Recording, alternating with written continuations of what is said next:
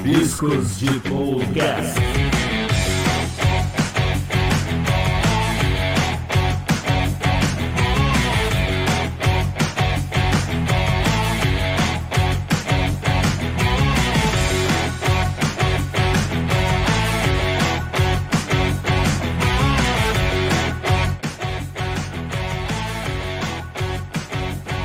Muito bem, a gente está começando mais um Rabiscos de Podcast, podcast do grupo Rabiscos de História.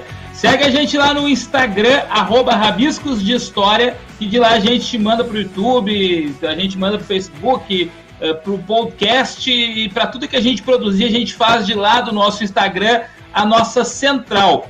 Eu sou o Bussunda, o hoje humilde apresentador desse podcast. Dou as boas-vindas para você que está nos ouvindo. Sempre lembrando que o nosso podcast é gravado ao vivo, preferencialmente às segundas-feiras, às 19h30, e a gente transmite pelo nosso canal do YouTube, pela nossa página do Facebook, para que você possa interagir, perguntar, criticar, mandar perguntas e respostas e etc. Uh, depois o podcast vai para o Spotify, tá? E daí para as outras plataformas de streaming para que você possa nos ouvir enquanto faz suas atividades cotidianas, toma banho, vai na academia, dirige ou até mesmo dorme. Né? E nesse episódio hoje de número 2 de 2021 temos só eu e o Arthur que está aqui entre nós, que somos do time do Rabiscos, o resto da galera não pôde participar, mas eu acho que mais importante até do que eu ou o Arthur, que a gente sempre vai estar aqui, é que a gente sempre vai tentar trazer um convidado e hoje a gente está trazendo um cara que manja muito, que vai falar muita coisa aqui, que é o meu amigo, o nosso amigo Gilberto, além de mais conhecido como Giba, né? Pelos alunos, pelas redes sociais, pela internet inteira. Acho que muita gente conhece esse, esse rapaz aí, não de óculos, talvez, né? Porque de óculos ele só está quando participa das lives. Eu já vou passar a palavra para o Giba primeiro vamos, vamos para o lado de hierarquia, né, Arthur? Comecei eu aqui, nós aqui de baixo aqui da galera, e depois a gente passa a palavra para o Gibo. Bem-vindo, Arthur! É, valeu, Sunda, boa noite todo mundo. Já, primeiramente, peço desculpas aqui pela voz, porque eu tô com a pequena gripe alérgica, mas tá tranquilo. É, então, seja bem-vindo, Giba. É, e seja muito bem-vindo você, ouvinte, que já está acompanhando a gente desde o primeiro episódio, lançado na semana passada.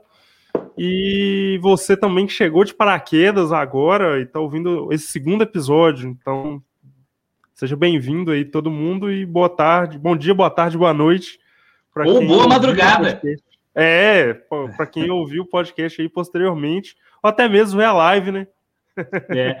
Cara, o, o, nosso primeiro podcast teve mais de um milhão de, de pessoas que ouviram. Não é verdade, mas eu tô brincando de Faustão, né, gente? Faustão, Faustão brincava muito, né? Aqueles números exagerados. E eu quero dizer que eu passei a minha adolescência inteira acreditando que aqueles números lá eram reais do Faustão. E só depois de, de já professor fui me dar conta, assim, informado que Faustão, ah, ô louco, bicho, o cara que vem aí vendeu mais de 10 milhões de discos na primeira semana. E, cara, e aí era aquele absurdo. Na época que já nem tinha mais venda de disco, né? Mas, enfim, o cara aí que já deu aula para mais de 50 milhões de alunos ao longo da sua história e que, né, é um, é um dos grandes nomes. Cara, eu, eu digo assim, um dos grandes nomes uh, do Brasil, né, dos professores de geografia, uh, conhecido amplamente aí e que roda bastante, dá bastante aula e está aqui com a gente. Bem-vindo, professor Giba. Olá, tudo bom? Prazer participar. É... Quando recebi o convite, né, sem a possibilidade de recusá-lo, quando o Bussunda falou, a gente está começando um podcast, e tu vai participar do segundo episódio. E isso não me foi dado. Talvez eu não recusasse, provavelmente não recusasse. Curto a página, acho um conteúdo extremamente qualificado. E estar né, junto desse time, mesmo que apenas hoje, para mim é uma satisfação muito grande. Não sou um, não sou um historiador, mas sou um amante da história, até porque as nossas áreas são áreas afins e, obviamente, a gente sempre precisa estar uh, relacionando as, as ciências humanas, sobretudo as ciências humanas. E eu sou um, um geógrafo, uh, trabalhando há quase 20 anos em pré-vestibular, em escolas, principalmente no Rio Grande do Sul, mas com, como a, as ciências humanas sempre nos, nos obrigam, né? É, é, sempre importante a gente estar no local, mas com um olho e um pé no mundo. Então, hoje a gente vai falar bastante sobre isso. Uh, reitero aqui, então, a minha total satisfação com o, a intimação, né, Bussunda? Não foi necessariamente um convite, foi um, uma convocação. É, a gente tem que tratar assim, porque se a gente. Hoje em dia as pessoas arrumam muita desculpa, né? Ah, não sei o quê. Aí, então, quando eu convido as pessoas para o podcast, eu digo: olha, vamos fazer, só, me dá uma data. Eu só digo isso e as pessoas que deem um jeito. Uh, aproveitando só e antes a, a gente. Data, nem a data me foi dada a possibilidade. Deixar claro que é. eu sequer a data. Eu certamente estaria no segundo na segunda-feira e eu que desmarcasse todos os meus os meus compromissos. Desmarquei, inclusive, fui estava hoje convocado para ir ao Flow Podcast, mas eu falei, queridão, nesse momento eu tenho o Rabiscos de Podcast, que é obviamente muito mais qualificado. Do ponto de vista intelectual, sim. E eu, cara, eu achei que tu ia dizer que tinha desmarcado o cabeleireiro, porque eu, eu às vezes eu, é segunda-feira que o meu cabeleireiro me atende, e aí eu às vezes eu desmarco por causa do podcast, quando não bate os horários. Eu achei eu então. Vou, fosse... Eu vou seguir no podcast em consideração ao Arthur e as pessoas que estão nos escutando nesse momento. Falando nas pessoas, eu quero só dar boas-vindas aqui ao pessoal do História em, é, o História em Casa TV, boa noite. A, a Daiane Stephanie, a, a primeira dama do Rabiscos, né? Que ela é a, a, é a chefe do, do Renato, na verdade. O Renato é o CEO aqui, mas quem manda no Renato tá aqui, ó. A Daiane. Boa noite, Daiane. O pessoal do Geologando está aqui. E o Renan, que depois que pediu autorização para a Daiane, deu boa noite aqui também no chat, tá? Então, gente, sejam todos bem-vindos. Podem mandar perguntas, participação, interação aí. Essa que é a ideia da gente gravar ao vivo, né, galera? E aí a gente vai já apresentar o nosso tema de hoje, que todos vocês já sabem, são as faces da globalização, que inclusive é isso, né, Giba? É um assunto que ele é, é, é conecta a história, a geografia, né? A gente sabe que a gente está falando de um processo aí de, de, de, meio milênio que já, já tem andamento, que normalmente as pessoas uh, dizem que usam como marco, que é o processo de expansão marítima das navegações lá no século XV, XVI, que começam a fazer essa integração que ela é de mercado, que ela é de culturas, que ela é, é por vezes glamourizada, por vezes criticada, né? Então, eu gostaria de, de já passar a palavra para ti, Giba, perguntando um conceito inicial. Como tu definiria globalização? Né? Digamos, é, é uma prova objetiva. Tá? Tu é um aluno do ensino médio, tu é prova para a FUVEST segunda etapa ali. O que é a globalização? Essa é uma daquelas várias... As ciências humanas, elas são encantadoras justamente porque é, é, difícil criar um conceito, né? A gente, em outros momentos, né, a gente já se, já se pegou conversando, por exemplo, sobre cultura, né? O, o que é cultura? Existem mais de 150 definições do que é cultura. E isso é muito relacionado também com esse tipo de conceito, a globalização. Uh, a globalização, se a gente fosse criar um conceito uh, relativamente superficial, a globalização pode ser vista como o atual estágio do capitalismo, ou talvez a gente dizer que a globalização é um processo de mundialização da economia que nasce a partir do momento que a gente tem toda a superfície da Terra coberta e integrada, né? coberta não descoberta, conhecida pela, pelos, pelas uh, potências da época. Então, ela tem sim essa mundialização, tem a sua origem nas grandes navegações, lá tem no processo de colonização, mas é sobretudo a partir dos anos 70 e no finalzinho ali, já nos anos 90, que a gente se a gente tem a consolidação dessa globalização, que num processo de divisão internacional do trabalho, essa relação uh, de um capitalismo mais uh, um capitalismo mais uh, técnico, científico, informacional, ela é sem dúvida, sem dúvida alguma um processo que é técnico, científico, informacional.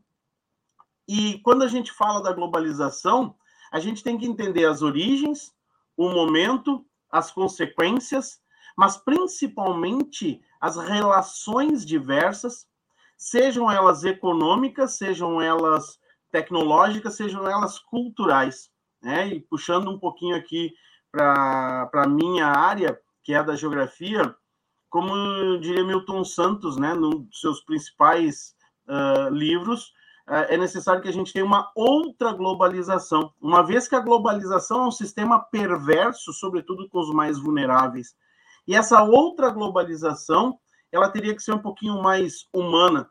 Só que exigir do capitalismo que ele seja um sistema humano, que ele seja um sistema que garanta a dignidade em escala global, é sonhar que a globalização vai ser um processo de homogeneização global e não apenas um processo de homogeneização, como um processo homogêneo. É interessante a gente saber que, por vezes, a globalização tende a ser um processo de homogeneização, mas não para que sejam diminuídas as diferenças entre as pessoas, mas para que alguns hábitos, principalmente os hábitos de consumo, sejam mundializados. Então, nessa lógica de uh, expandir uh, ou diminuir as diferenças, nós temos uma expansão do capitalismo. É, acho que a globalização, para a gente começar, ela é uh, o atual estágio tecnológico, científico, informacional e, sobretudo, cultural. É, é, importante a gente entender que essa cultura capitalista é, a gente é, tem hoje cada vez mais de forma mundializado. E para começar, né, Bussuna, é interessante porque hoje a gente a gente fala logo depois do, do fim da Olimpíada, né, de Tóquio, uma Olimpíada que é que foi histórica pelo fato de ter sido de ter sido adiada, mas é, é interessante como a Olimpíada consegue de tempos em tempos criar essa lógica de um mundo todo junto, integrado, de mãos dadas, uh, que o importante é competir. Só que a gente percebe que esse importante é competir, mas quem vence essa competição são as grandes potências, são as grandes marcas que investem nesses, nesses eventos. E se a gente for analisar esses grandes eventos, né, nos últimos tempos, a gente teve, por exemplo, lá em 2008, Olimpíada em Pequim. Em 2010, Copa do Mundo na África do Sul. 2014, Copa no Brasil. 2016, Olimpíada no Brasil. 2018, eh, Copa do Mundo na Rússia. Se a gente pegar só esses eventos aí, a gente tem, nos últimos 14, 13 anos, a gente tem Olimpíada ou Copa do Mundo em Brasil, Rússia, China e África do Sul faltando apenas a Índia para fechar os BRICS. Então, é, se a gente não entender que esse não é necessariamente um evento esportivo, mas é um evento capitalista em escala global, travestido de esporte, de mãos dadas, uhul, vamos lá. Eu acho que é, é, se a gente não entender assim, eu acho que aí é, os líderes, né, os, os grandes engenheiros da globalização conseguiram seu objetivo, que é expandir o capitalismo com uma lógica de que todo mundo está de mãos dadas rumo à dignidade. Sabe que eu, eu já falei contigo isso em nossas conversas uh, durante almoço, durante algum churrasco, alguma coisa, que é muito fácil, né? A gente sempre uh, criticar o que está longe no tempo e no espaço, e essa é uma percepção que eu tenho muito, né? E é, e é, é muito interessante mesmo quando a gente a, puxa esse assunto da globalização, de que a gente consegue ver que o processo lá que começou com Portugal, né, foi um processo impositivo, né, um processo de, de imposição de uma percepção europeia que já era capitalista, né? E agora quando quando quando puxa a, a referência da Olimpíada, quando lá no final do século XIX, quando são criadas as Olimpíadas modernas, elas estão associadas ao imperialismo. A ideia da Europa se colocar como a, a, o referencial de mundo. E aí a gente, a gente às vezes, acho que inocentemente, sem fazer essa reflexão para o tempo presente, para o mundo que a gente está, a gente fica achando que quando se fala em globalização hoje, ah, não, que hoje não, que a globalização é diferente, que realmente, né? Eu gosto, eu gosto dessa expressão que tu estava usando, que as pessoas acham que está todo mundo de mãos dadas, e eu gosto de pensar que as pessoas imaginam que está todo mundo de mão dada cantando We Are the World, né? A musiquinha lá, We are the world, we are the children, e daí que ficam lá. Cara, e, e isso me, me, traz uma inocência. Cantei bem, Cantando sempre em inglês, né? É interessante, cantando sempre em inglês, como se o inglês fosse a língua mais falada do mundo para diminuir as, as diferenças. E, na verdade, também é uma imposição capitalista, imperialista, né? É, é, é uma, ótima, uma ótima percepção, porque tem muita gente que acha que não, não consegue ter essa, é, é essa percepção. E quando, e quando a gente, quando tu, tu por exemplo, fala, é, principalmente hoje, que a gente está vivendo um tempo que ele é bastante complexo em relação a, a, a, crítica, né? Tu vai criticar e as pessoas vão achar, ah, o Giba vem com, com uma, uma ideia esquerdista sobre globalização. Tu está tá enfrentando muito isso, Giba? Tu tem, tem visto gente torcendo o nariz para isso? Ou quando tu citou o Milton Santos, né, quando ele aparece no Enem lá, ou por uma outra globalização, por exemplo, já, já apareceu de referência né, para questões de Enem. Uh, te, tu percebe muita gente que simplesmente prefere abraçar essa visão idílica de globalização e, e, e, não consegue perceber esse nexo histórico, esse nexo, não consegue ter essa percepção crítica?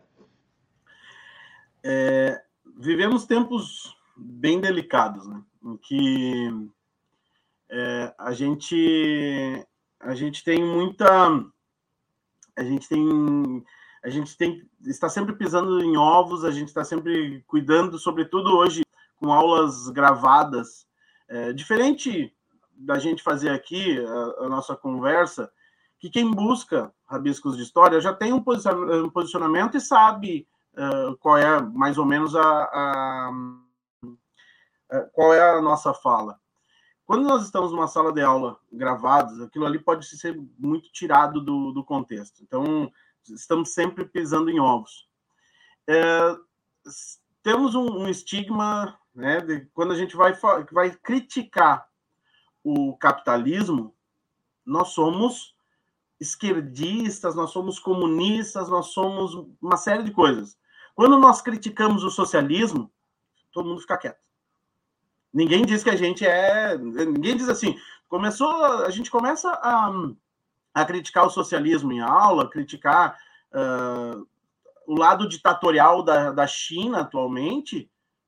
Ok, beleza, ah, legal a gente critica o capitalismo, critica o neoliberalismo, você é, você é uh, socialista, é comunista, vai para Cuba, vai para não sei o quê. É realmente difícil.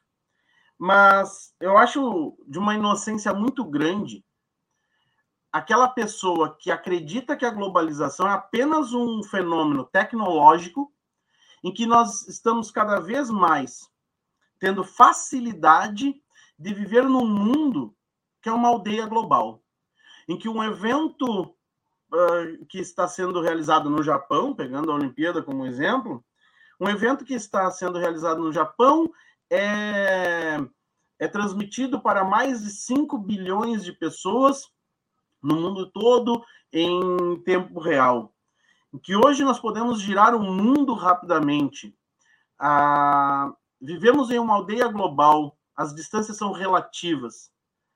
Ok, existe esse lado tecnológico. Porém, existe esse lado tecnológico e ele é muito mais. É, a gente tem muito mais integração hoje na sociedade, nessa globalização, daqueles daquele núcleo que sempre gerenciou o mundo, aqueles países que há várias décadas gerenciam o mundo, os detentores da tecnologia.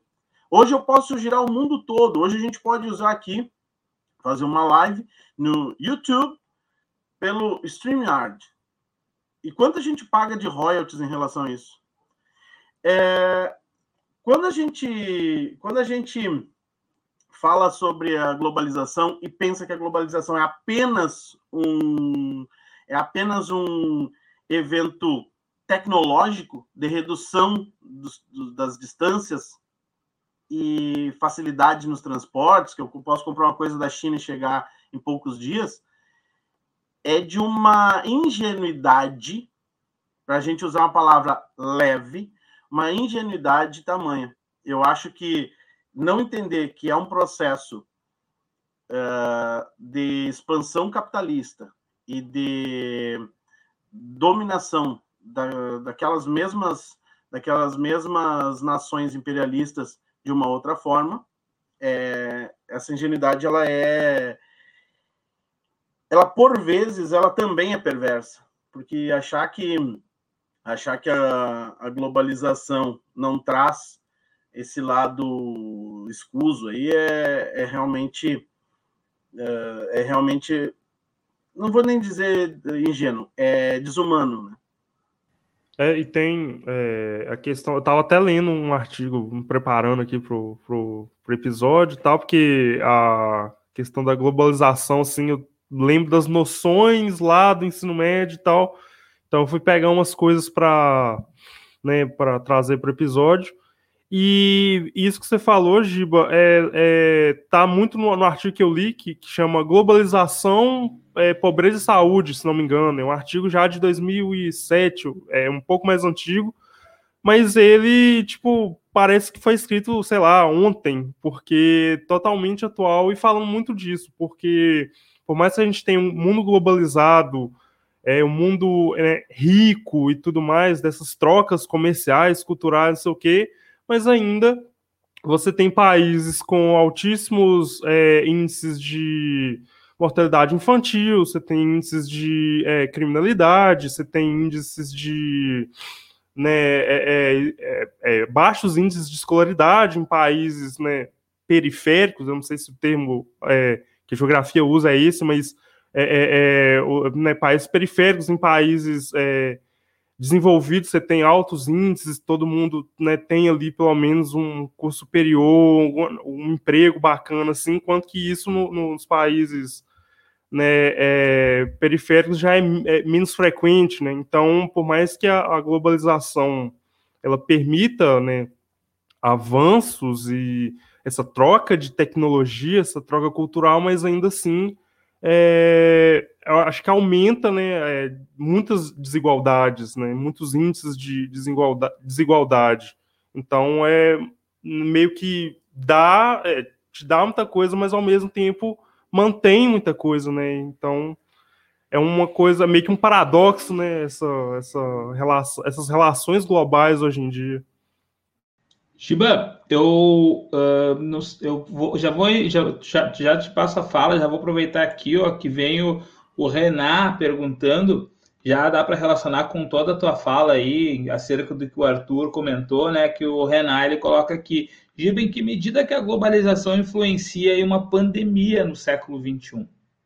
É porque acho que também é uma outra questão importante de correlacionarmos aí é importante a gente entender que a, a pandemia ela se relaciona com a globalização nos seus dois extremos, na origem e no combate. Diferente de qualquer outra de qualquer outra pandemia, de qualquer outra epidemia, a, a epidemia, a pandemia atual, ela ela se deu em redes, ela se organizou em redes. A geografia trabalha muito com a questão das redes, né? O mundo em redes. Então, vamos entender. Se a gente pegar um, uma doença como a peste negra, como alguma outra, uma outra pandemia em um outro momento histórico, a gripe espanhola, Nós temos um, um epicentro e desse epicentro vai se alastrando, certo? Geograficamente, nós temos uma expansão centro-periferia. Uma vez que. E aí, vamos pensar por que, que o ebola, anos atrás, não se transformou numa epidemia. Primeiro, porque o ebola se manifesta muito rapidamente, diferente do coronavírus, que tem um tempo de incubação um pouco maior. Mas o ebola estava numa região periférica, numa região com muito menos circulação entre países. Uma vez que surge esse novo, esse novo vírus, coronavírus, lá na China, uma das grandes potências do mundo, numa região comercial extremamente importante, Logo, chega na Europa, da Europa chega aos Estados Unidos, não à toa chega no Brasil por São Paulo, as pessoas que trouxeram. Então, ela foi muito alastrada pelas redes de telecomunicações e transportes. E quando eu falo telecomunicações, não necessariamente a internet, mas essas redes de comunicação, essas redes físicas. Então, a gente, lá no início, se usou muito a expressão infodemia uma vez que ela, ela se alastrou de maneira da mesma forma que as informações também se alastram. E os países ricos foram os primeiros a, a terem os problemas, as regiões ricas de alguns países emergentes, e demorou mais para chegar em alguns países. Quando chega, chega de maneira, uh, de maneira devastadora. Na, no outro extremo, os países ricos, com mais condições tecnológicas, são os países que conseguem uma conseguem combater melhor. São países que eh, conseguem desenvolver a, as vacinas. Começamos a ter uma corrida pela vacina. Rússia, Estados Unidos, uh, Inglaterra, China, Índia. E a gente percebe que o Brasil muito à margem disso nesse, nesse momento o Brasil de maneira periférica, seja pelas suas questões tecnológicas, seja pelas suas questões ideológicas governamentais. Então, em que, que a, a globalização afeta a nossa, a nossa atual pandemia? Desde a, desde a, a criação e o alastramento até esse combate. E hoje a gente tem países que já estão recuperando suas economias, hoje a gente tem países que, né, que estão quase em uma vida normal, mas dentro do que foi o último ano e meio, uma vida muito mais próxima do normal, e enquanto que outros países ainda estão em situações precárias. E vão depender dessa ajuda das grandes potências. E as grandes potências não vão ajudar, talvez, o Sudão do Sul, o Gabão. Vão ajudar aqueles países que eles têm negócios e para que não afete os seus negócios, eles vão acabar ajudando de maneira bastante seletiva também. E aí a gente tem mais uma vez uma situação perversa. Nessa divisão internacional do trabalho, o Arthur falou ali que a, geografia usa essa expressão dos países periféricos. De certa forma, a gente tem os países centrais, os países emergentes e os países periféricos. Os países centrais são aqueles plenamente inseridos no processo de globalização. Eles não só têm todas as benesses da globalização, como o desenvolvimento da tecnologia e tudo mais, como essa mundialização, produtos do mundo inteiro, como são países que impõem esse processo, essa, como o Bussunda falou antes, do, que o imperialismo ele é um processo de imposição. Logo depois vem os países emergentes, que são os industrializados tardiamente, são os países que entraram, são as novas fronteiras da globalização, países muito dominados, muito influenciados por grandes uh, empresas transnacionais e países que estão à margem, e aí, é, é interessante que esses países que estão à margem, que ainda não consomem, eles estão ali como uma reserva de mercado. À medida que eu abasteço os meus parceiros e eles já não representam tanto e não tem para onde crescer, eu vou expandindo. aí eu crio uma Copa do Mundo no Catar. E aí eu crio uma. Eu coloco esse país na mundialização. Acho que eh, em algum momento a gente já foi medido pelo quanto a gente tinha de capacidade de pensar, né? Uh, certa vez alguém disse: penso, logo existo. E hoje em dia a gente não é mais medido pela capacidade de pensar. Hoje em dia, talvez a, a adaptação a essa frase, né, que foi uh, adaptada por Bauman, é consumo, logo existo. Dentro de uma sociedade de consumo, você vai legitimar a cidadania, vai legitimar a sua dignidade através da sua capacidade de consumo, para mostrar quanto você é mundializado. Comprar algo que o mundo tenha, fazer algo que o resto do mundo faça, visitar Paris, ter um Instagram. É, é muito interessante que essa, essa é, adaptação do Bauman, né, do consumo logo existo, a gente pode relacionar com isso que a gente chama do cidadão global, né? O cidadão global nada mais é do que o, o, o cara de um, um, lugar periférico ou, ou desses emergentes que visita a Inglaterra e tira fotos na, lá em, em, Londres, ou vai para tirar foto na Torre Eiffel, ou faz um, um check-in em Nova York e deixa registrado na, no seu Instagram. Então, é, é, esse é o cidadão global, que realmente não é, não é o cidadão capaz de discutir com os problemas globais, mas ele é capaz de consumir a níveis globais. Ah, e é, é, muito interessante, estava pensando antes, tem, temos participações aqui já via chat, mas eu estava antes também pensando como né, é uma questão que a gente não, não faz tantas conexões, mas é, quando a gente fala ah, que a, a, pandemia agora se, se vai pelas redes de distribuição, né, de comunicação, cara, qual que é a primeira grande peste que a gente ouve falar a nível de história que devastou milhões, se não é a peste bubônica, chamada de peste negra?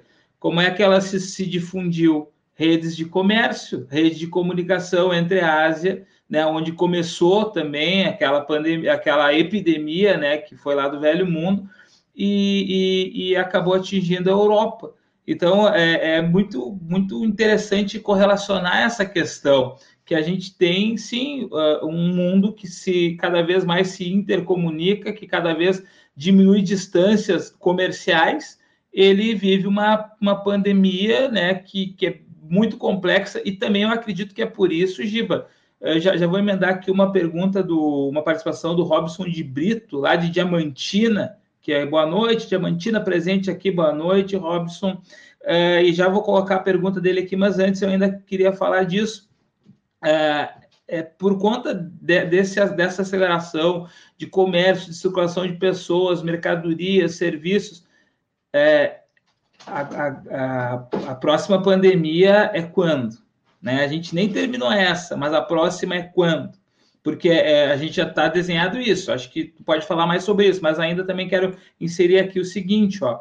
O Robson ainda coloca aqui: os dilemas econômicos proporcionados pela pandemia podem mudar as configurações atuais do que se entende como globalização?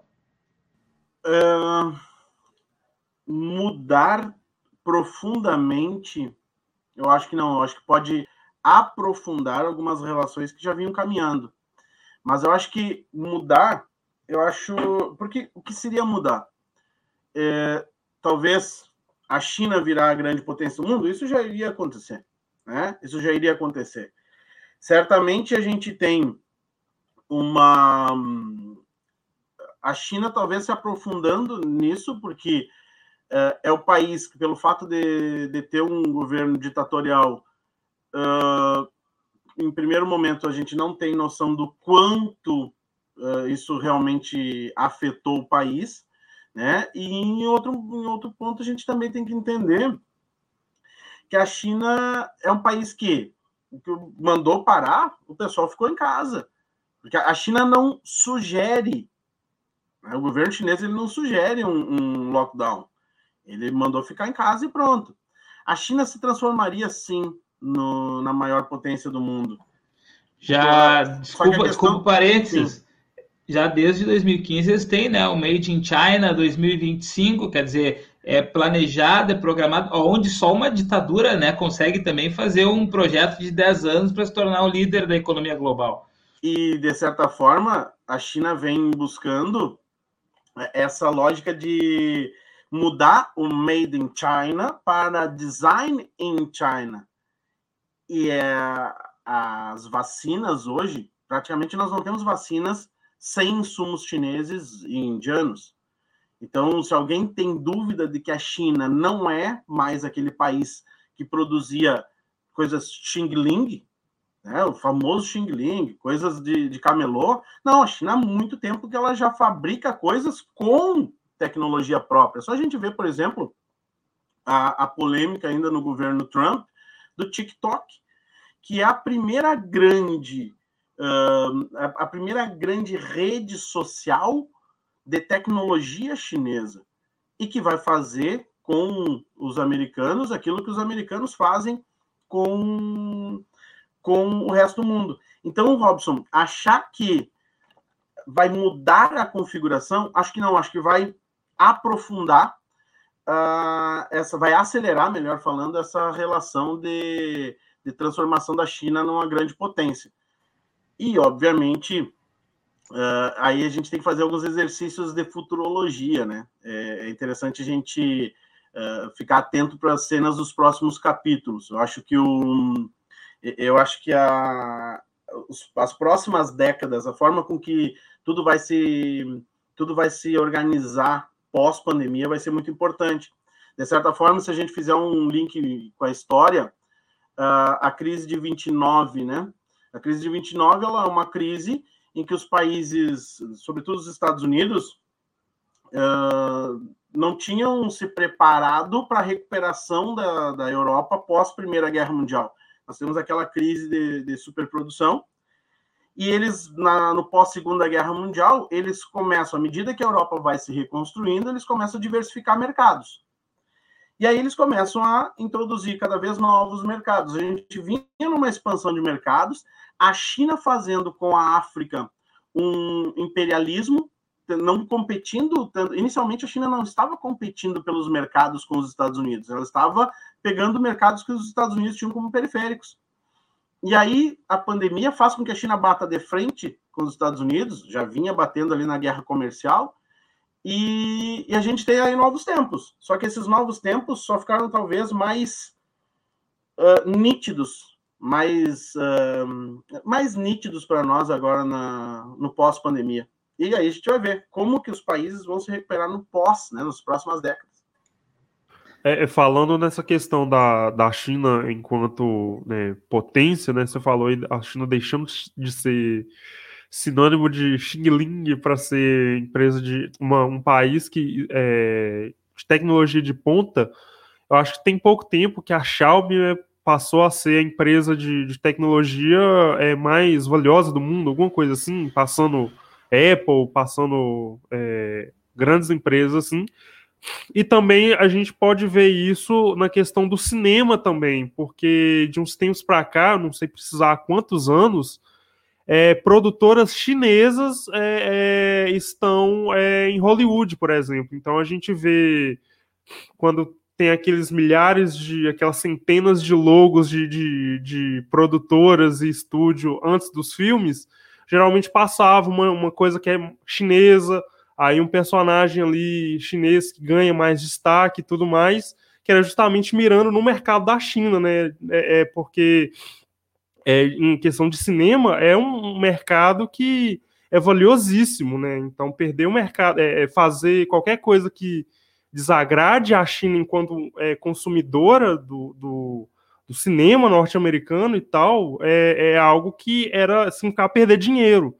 Então a gente vê de uns tempos para cá esse grande crescimento da China aí, não é nem teoria de conspiração de que o coronavírus foi produzido para alavancar a economia chinesa e tal. Não, era um processo que é, é, economistas e tal já previam é, acontecer só, acho que, sei lá, a partir de 2030, né? Então era uma coisa que, que acontece e que não sei, assim, que não sei se é, a pandemia acelerou e tal, assim, mas que era um negócio que ia acontecer, a China se tornar uma grande potência, né? Então é, é algo muito curioso nesse, nessa globalização aí.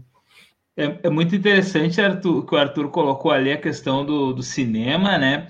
É, e tem muita gente achando, ai que legal, a Marvel vai fazer o filme do Shang-Chi.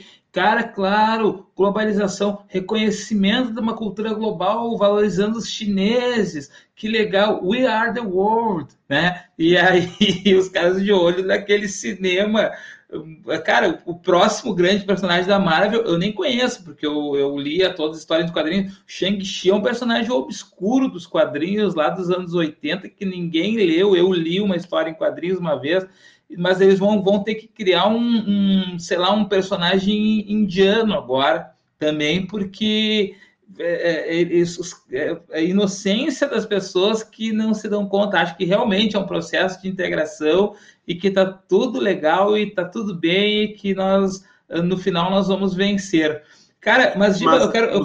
Só uma é. questão interessante em relação à China e à Ásia.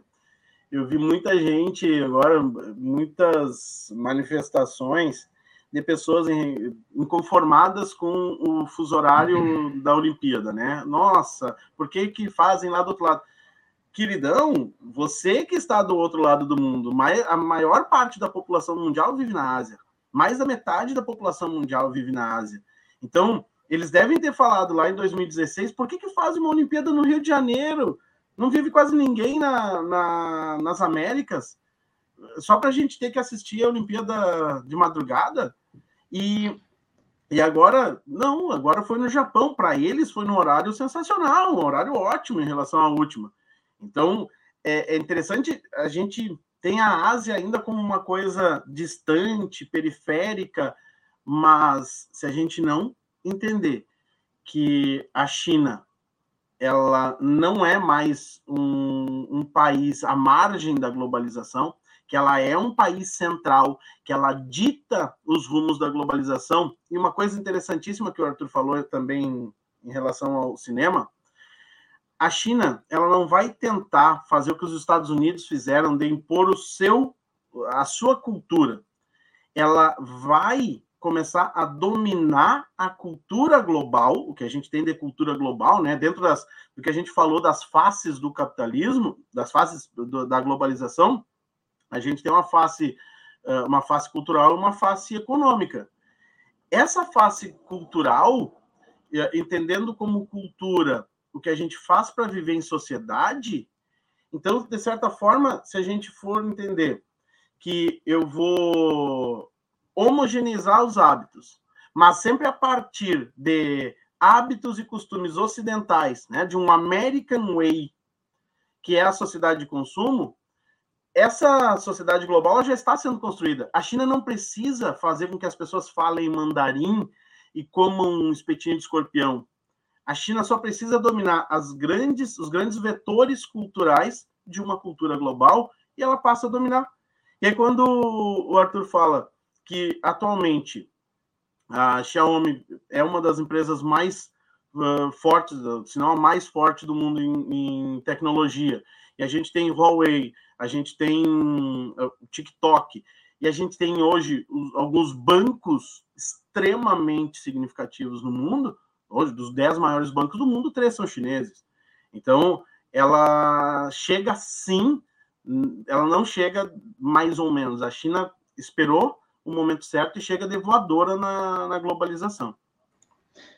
Vou, vou aproveitar e colocar aqui, ó, Giba, que talvez tenha alguma conexão com essa tua fala, a participação de novo aqui do Robson, e ele pergunta o seguinte, né? Como o entendimento de globalização atual tem refletido nas questões raciais e na luta dos direitos dos grupos menos favorecidos, como pretos, indígenas, dalits e homossexuais? É, é existe, Giba, alguma interconexão? A gente pode fazer, ter, ter alguma relação ou, ou, seria uma, digamos, uma corrida paralela ao processo global esse? É que eu, eu acredito que dentro daquilo que a gente tem, os, os, do mesmo jeito que a gente tem um processo de homogeneização, a gente também tem uh, alguns grupos gritando, dizendo não. Alguns grupos chamando atenção né, para a vida com, que, eles, que eles têm, alguns indígenas, né, e a gente pega, por exemplo, uh, os indígenas de Chiapas e Oaxaca, no sul do México, com o movimento zapatista, que, que reclamam que o México não investe nos estados do sul e apenas naqueles estados na fronteira com os Estados Unidos. A gente tem uh, há, há uma uma diversidade cada vez maior do discurso, há uma multiplicidade uh, cada vez maior desses discursos, chamando atenção, pra, colocando holofotes, até porque antes a gente dependia de um pequeno número de, de vetores dominados pelas grandes potências. Hoje a gente pode fazer aqui um, um podcast falando e a gente vai ter um público e a gente tem as bolhas. Furar as bolhas é mais complicado, mas a gente já tem essa discussão. E essa discussão, essa, esses respeitos, a gente tem agora, por exemplo, a gente teve na, na Olimpíada muita discussão a respeito disso, a gente tem toda a questão de gênero também. Eu acho que a, a evolução da tecnologia ajuda a colocar alguns holofotes. Uh, obviamente que para o bem, mas a gente também tem todos os processos de intolerância, né? todos os processos de intolerância ao, à expansão desse capitalismo, né? Em alguns países do Oriente Médio, a gente pode chamar atenção aí para alguns movimentos fundamentalistas, para essa, para essa contrários a esse imperialismo norte-americano, sobretudo. É, mas hoje a gente chama atenção para o Tibete, a gente chama atenção para a Chechênia, a gente chama atenção para Chiapas e Oaxaca. Eu acho que, eu acho que é importante a, a evolução e o, a multiplicidade dos vetores de comunicação. Ainda muito abaixo do que poderíamos, mas muito acima do que já tivemos. Sabe que eu, eu reflito acerca dessa tua fala, Giba, uh, e até pegando a própria, a, a, o próprio texto que o Robson colocou, que ele escreveu ali. Ele falou o seguinte: ó, uh, os grupos menos favorecidos, pretos, indígenas, Dalits e homossexuais, ele já não citou que tradicionalmente a gente cita nos grupos minoritários as mulheres. Vou dar um exemplo. E não estou dizendo que, que ele não se que, que foi, foi proposital ou não, mas talvez porque a gente já entenda que as mulheres, talvez dos grupos que são menos favorecidos, tenham mais avanço, mesmo a gente estando num mundo extremamente misógino, machista, onde a mulher é muito maltratada, tem salários menores que os homens em praticamente todo o globo, né, para as mesmas funções e tudo mais, mas uh, a, a, mesmo assim a gente já vê que existe um avanço das mulheres, e talvez isso que eu, que eu por isso que eu peguei a fala específica do Robson ali, uh, não para questionar a fala dele, jamais, mas para dizer que, de repente, também, quando a gente vê a mulher ganhando direito, é, é, muito interessante que a gente vai, vai convergir que ela vai ganhando o direito de ser uma consumidora. É aonde que talvez o mote que associe tudo isso à globalização, né, os, os grupos identitários ou minoritários ou menos favorecidos, seja inseri-los como consumidores. E, e que daí, na minha percepção, isso leva a um casamento entre essa globalização que ela é de mercados e, e, dar voz a grupos que até então não eram uh, uh, privilegiados ou eram, pelo contrário, pisoteados, né? Então, talvez, talvez aí haja essa conexão. Penso assim, o Robson, não sei se ele concordou comigo ou contigo, mas ele colocou ali exato, né? Mas é, tam, também acho que concordando. Então, talvez, talvez esse seja o grande mote é, nos colocar, nos co colocar a todos nós dentro de um grande moedor de carne, que agora me vem a referência o, o clipe do, do Pink Floyd lá, é, e que a gente saia daquele moedor todos daí de forma homogênea como consumidores, né? Então, é, é, é, eu acho que isso tem muita conexão com, com isso até que, o, que, eu, que eu penso que possa estar associado à globalização e que, de novo, o Robson pergunta, afinal, o que, que é, então, hoje, essa globalização? Na tua, eh, Giba, como tu falou, tem N interpretações, mas para ti, para a gente depois fazer o recorte aqui, poder citar em artigos e tudo mais, conforme a Lende, Giba, 2021, globalização é globalização é o atual estágio do, do capitalismo e a consolidação de uma economia de mercado mundializada. É, eu acho que essa é a, a principal definição. É que se vale de algumas transformações culturais, porque vamos entender o seguinte, eu posso eu posso eu tenho duas formas de vender um produto. A primeira é te oferecer um produto. E a outra é criar em você a necessidade de comprar um produto. A partir do momento que eu torno o consumo um hábito, a ponto de você comprar sabendo que aquele produto vai se tornar obsoleto e que você vai comprar o substituto da mesma empresa, eu te tornei um consumidor, eu te tornei. E aí não importa se você é um professor, um engenheiro, um veterinário ou um advogado. Você é um consumidor e é medido pela sua capacidade de comprar. É, eu acho que, então, globalização hoje é a consolidação da economia de, uh, mercadológica.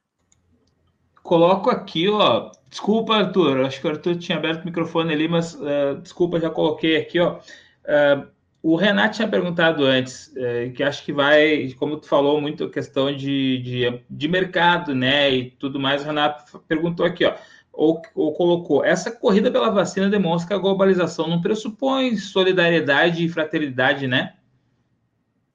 É que travestida de uma de um travestida de uma economia global e de um processo de homogeneização, a gente não pode esquecer que ela não é um processo homogêneo. Muita gente vive à margem. Um produto mexicano entra nos Estados Unidos com taxas baixíssimas uma pessoa mexicana não consegue entrar nos Estados Unidos. Então, a porosidade das fronteiras, a seletividade das fronteiras, mostra que viver sem fronteiras é uma boa é uma boa frase para vender celular, né? TIM, viver sem fronteiras. Mas a gente não chega a isso. E quando se chegou mais próximo de viver sem fronteiras, no caso da, de um processo de, de integração econômica, política e social que é a, a União Europeia, a gente chega ao, ao ponto de termos o Brexit.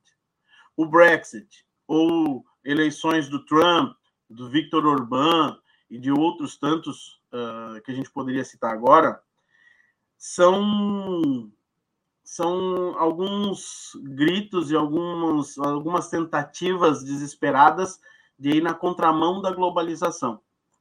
A, a globalização tende a enfraquecer os estados nacionais a, e tornar a, a sociedade dominada pelas grandes empresas. E quando os estados nacionais começam a se enfraquecer muito, a ponto de termos uma integração monetária e, e, quase política, quase tivemos a unificação das constituições no, no Tratado de Lisboa, é, a gente começa a ter alguns movimentos contrários a isso. Movimentos esses né, que vão culminar com a saída do Reino Unido e com a ascensão de grupos contrários a, a grupos nacionalistas, né? Então, esses grupos nacionalistas, eles vão na contramão do que é a globalização. Se a globalização é a consolidação da ciência, então eu vou bater contra a ciência. Se a globalização é, no caso brasileiro, é ter a China como maior parceiro comercial e a nova potência na qual o Brasil entra na, no, no seu guarda-chuva, vamos lembrar, dos 27 estados brasileiros, 21 tem a China como maior parceiro comercial. E aí a gente tem pessoas comprando briga com a China, de onde vêm os insumos para a nossa vacina. Então, é uma, é uma tentativa de espernear contra os efeitos dessa globalização. Por outro lado, a globalização também tem um, um lado muito perverso, que alguns produtos eles chegam facilmente de um dia para o outro das partes mais mais diversas do mundo, onde se explora muito a mão de obra e se explora muito as, os recursos naturais, se usa o mundo como um grande mercado e, e sendo que o que a gente paga por um produto hoje não, não paga a, as matérias-primas, não, não paga sequer a, o transporte muitas vezes. Então, quem é que está pagando por um produto eletrônico que eu compro cada vez mais barato? Quem está pagando são aquelas pessoas mais vulneráveis, perdendo sua qualidade do ar, sua qualidade da água, suas condições de dignidade no trabalho. E esse lado de precarizar, né, que a gente tem a precarização da mão de obra, que na verdade vem com essa tal de flexibilização das relações trabalhistas, é um lado muito perverso. Né? Milton Santos bate muito nessa questão de por uma outra globalização, que não seja tão perversa para os ecossistemas, que não seja tão perversa para a água, que não seja tão perversa para os mais vulneráveis.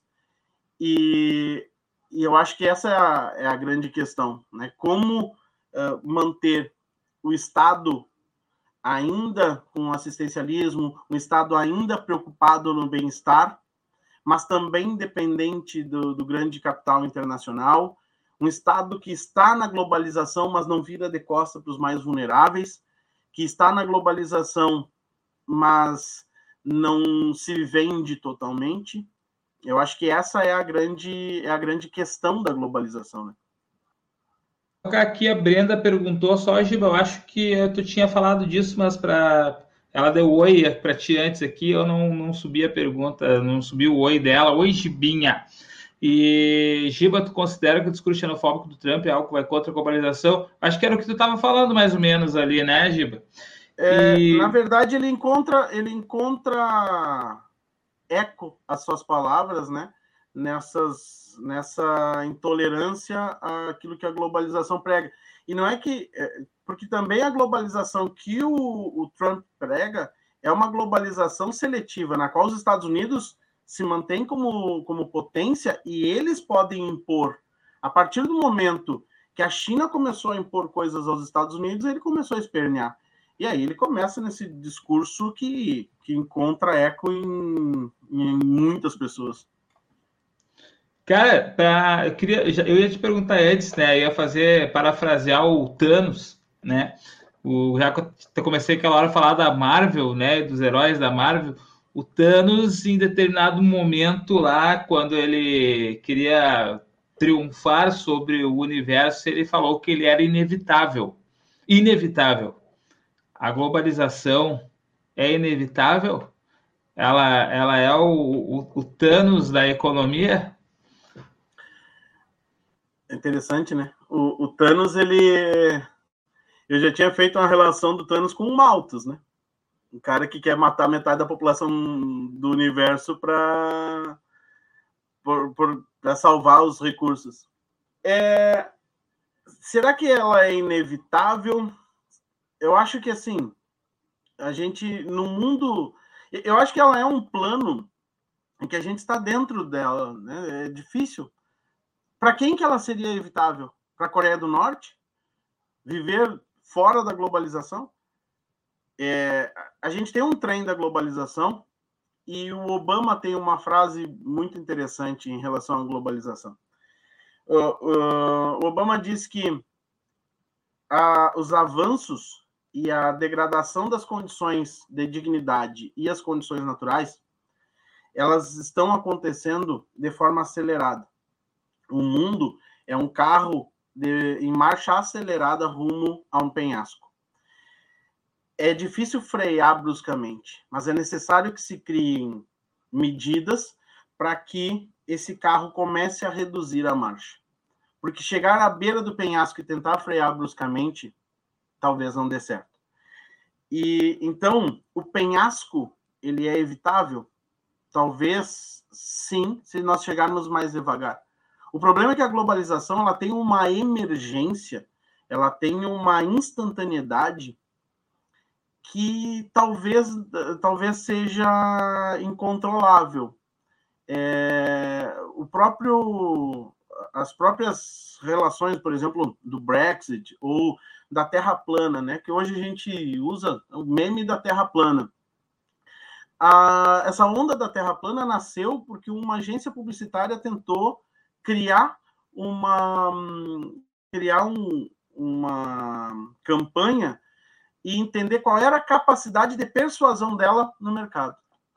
E ela não tinha noção de que aquilo se transformaria em algo global. Ela não tinha noção de que a capacidade de penetração de uma ideia era tão, era tão grande.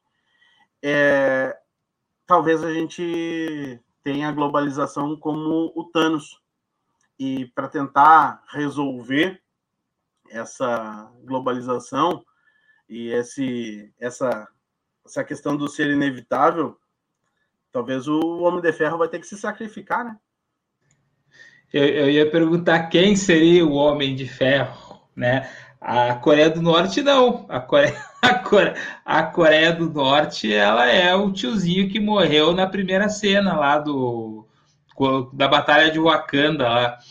Então, não sei, cara, não sei. Cara, a gente já tem uma hora e pouco de podcast a nossa proposta era durar 45, 50 minutos. E aí o Arthur aí ficou uh, forçando, né? Mandando chat, segue, segue, segue.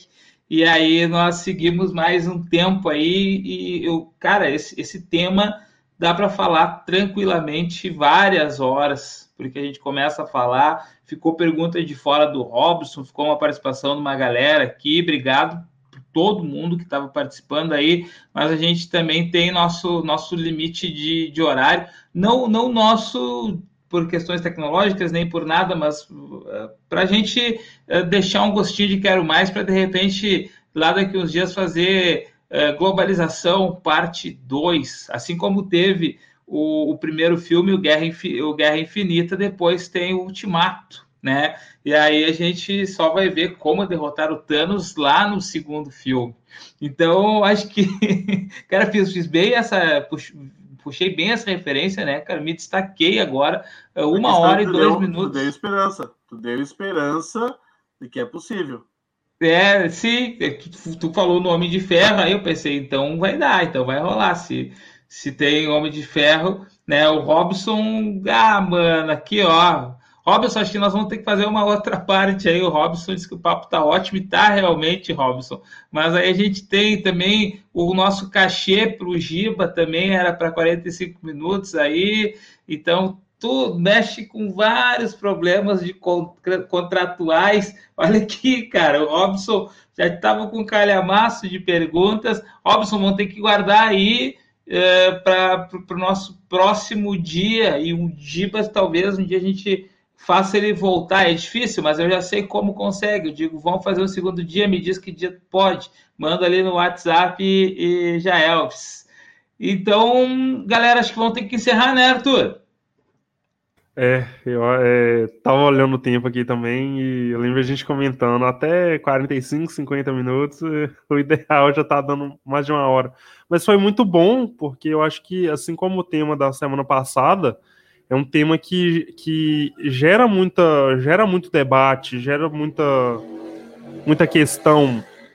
Então, é, eu acho que dá para fazer aí uma, uma, saga da globalização aí, episódio 1, 2, 3, 4, porque dá, dá, dá para falar muita coisa e dá para abordar muitos, muitas reflexões aqui que a gente não pegou, não usou nesse episódio, né? Então é é, vai ser muito bacana a gente ter outros episódios falando de, de globalização, né, pensando também a questão, dando uma, uma, um foco maior também nos países emergentes, né, como que eles podem se inserir na globalização, né, tentar fazer uma discussão nesse sentido e tudo mais.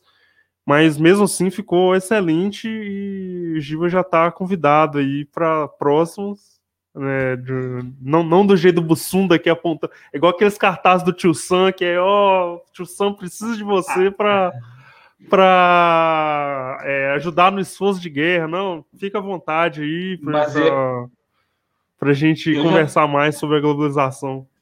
Eu já tenho a solução, né? É, o, o, próximo dia que a gente convidar o Giba, o, o tema vai ser a saída para a globalização. Né? E aí é sobre isso o programa o Robson volta aí, a galera toda volta. Não, não, De- deixa muito. é, Foi, ficou muito acabo, aberto. Eu acabo conversando, falando, falando, falando muito, eh, eh, vícios de, de professor, né? E acabo.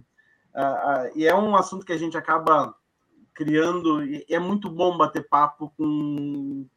que seja com gente qualificada. A gente só cresce, todo mundo cresce. Eh, e, de fato, às vezes a gente tem que focar, tentar limitar o nosso tema para que a gente consiga chegar a alguma conclusão. Mas foi um papo foi ótimo.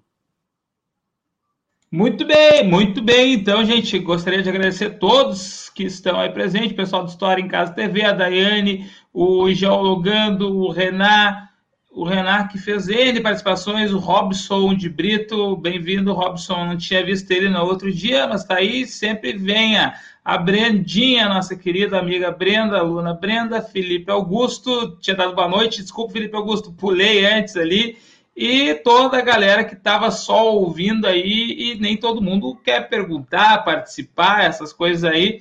Então a gente agradece todos vocês, em especial o Giba, muito grato por você ter aceito participar hoje aqui. Espero que realmente a agenda e, e tudo mais eh, colabore para que um outro dia você possa estar de novo aqui com a gente no Rabiscos de Podcast, o podcast oficial, hein? Pode até aparecer outros aí que não são oficiais do grupo Rabiscos de História.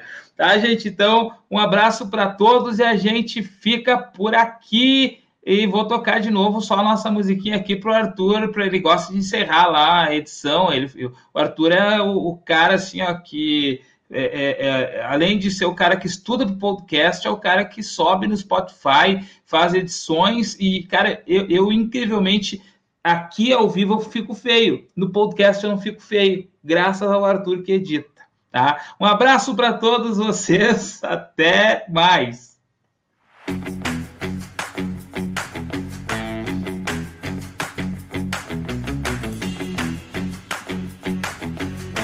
Rabiscos de Podcast.